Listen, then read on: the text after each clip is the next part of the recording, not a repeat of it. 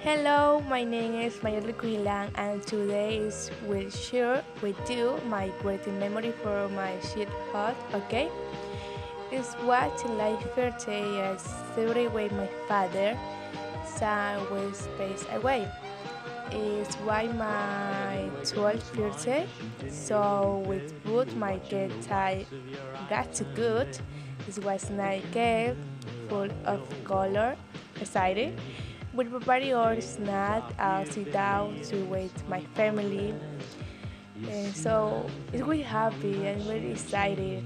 And to him, thank you. I say love him very much.